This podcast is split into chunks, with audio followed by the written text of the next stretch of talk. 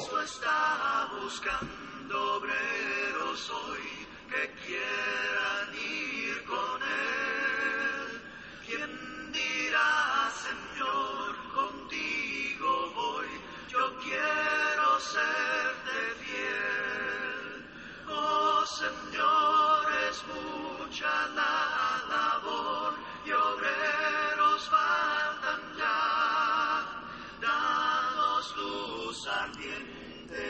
Queridos hermanos y amigos, damos gracias a Dios por la oportunidad que nos da en esta hora de poder meditar en su palabra.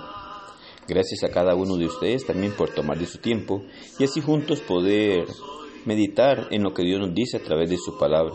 Reciba un saludo de la Iglesia Cristo del Siquirres. Nuestro deseo es que su vida sea bendecida en gran manera y que juntos podamos conocer la verdad de nuestro Dios, la cual es muy necesaria en nuestra vida para poder agradar a Dios y también para poder prepararnos para el gran día del juicio final y así poder ir a morar eternamente con nuestro Dios.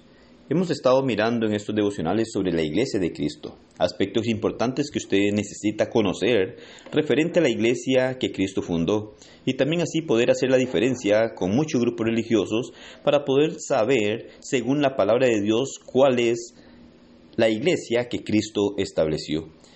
En el último devocional estuvimos mirando a Cristo como cabeza de la iglesia. Importantísimo porque solo podemos dejarnos regir por Él. Es Él quien tiene toda autoridad y así que nosotros debemos de estar dispuestos a escuchar su palabra, conocerla y ponerla en práctica para poder ser guiado por nuestro Señor, ya que Él es cabeza.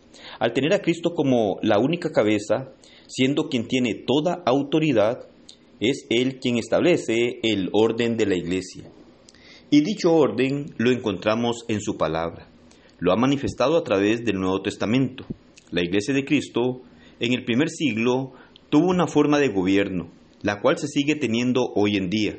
Si hablamos de la iglesia manteniendo su originalidad, debemos de comprender y saber que la misma forma de gobierno que tuvo en el primer siglo necesariamente tiene que mantenerse hoy en día para continuar siendo la iglesia que Cristo fundó. Pero ¿cómo se gobierna la iglesia? Cada congregación tiene su gobierno propio o autónomo.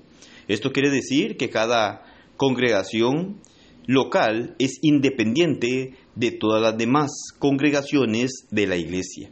El único lazo que une a las miles de congregaciones a lo largo del mundo lo constituye una lealtad común al Señor y a la Biblia, apegarnos completamente a nuestro Señor, ser leales a Él, estar sujetos a Él y también a su palabra para dejarnos guiar por ella y de esta forma mantener nuestra buena relación con Dios.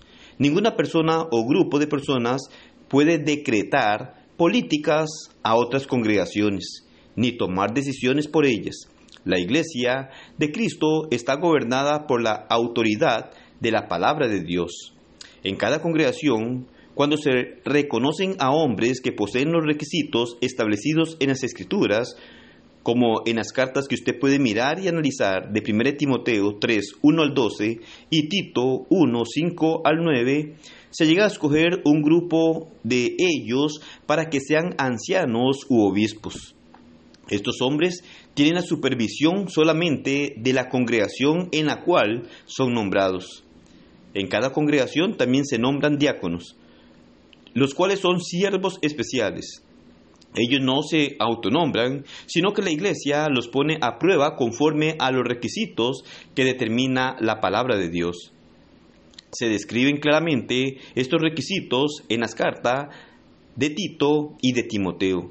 Y así es el gobierno de la iglesia de Cristo, respetando la palabra de nuestro Dios y limitándonos a la autoridad de nuestro Señor. Es algo muy importante que debemos de, de conocer nosotros y de imitar según lo que nos muestra la palabra de nuestro Dios. Jesucristo siendo cabeza, siendo Él la autoridad absoluta, debemos de sujetarnos a Él y poder llevar un gobierno de acuerdo a lo que Él establece a la luz de su palabra. Tenemos que mirar claramente que la Biblia es clara y cada congregación debe regirse según la voluntad de Dios. Como decía anteriormente, las miles congregaciones de Cristo en todo el mundo tienen algo en común y es tener a Cristo como cabeza, someterse a Él y respetar su bendita palabra para dejarnos ser guiados por lo que Dios dice a través de ella. De esta manera llegamos a continuar siendo la iglesia que Cristo fundó en el primer siglo, en el año 33, en el primer Pentecostés, después de la ascensión de Jesucristo. Si queremos ser la iglesia que Cristo fundó, debemos tener a Jesús como cabeza única de la iglesia, respetarlo porque es quien tiene toda autoridad y someternos a su palabra, la cual nos guía y nos orienta según lo que el Señor quiere que nosotros hagamos y poder dejarnos gobernar de acuerdo a lo establecido por Él. Y así podemos mantener la misma unión y comunión con Dios, siendo respetuosos a su palabra, someternos a ella y así poder mantener la originalidad de la iglesia que Cristo fundó. Que el Señor le bendiga y pase un excelente día.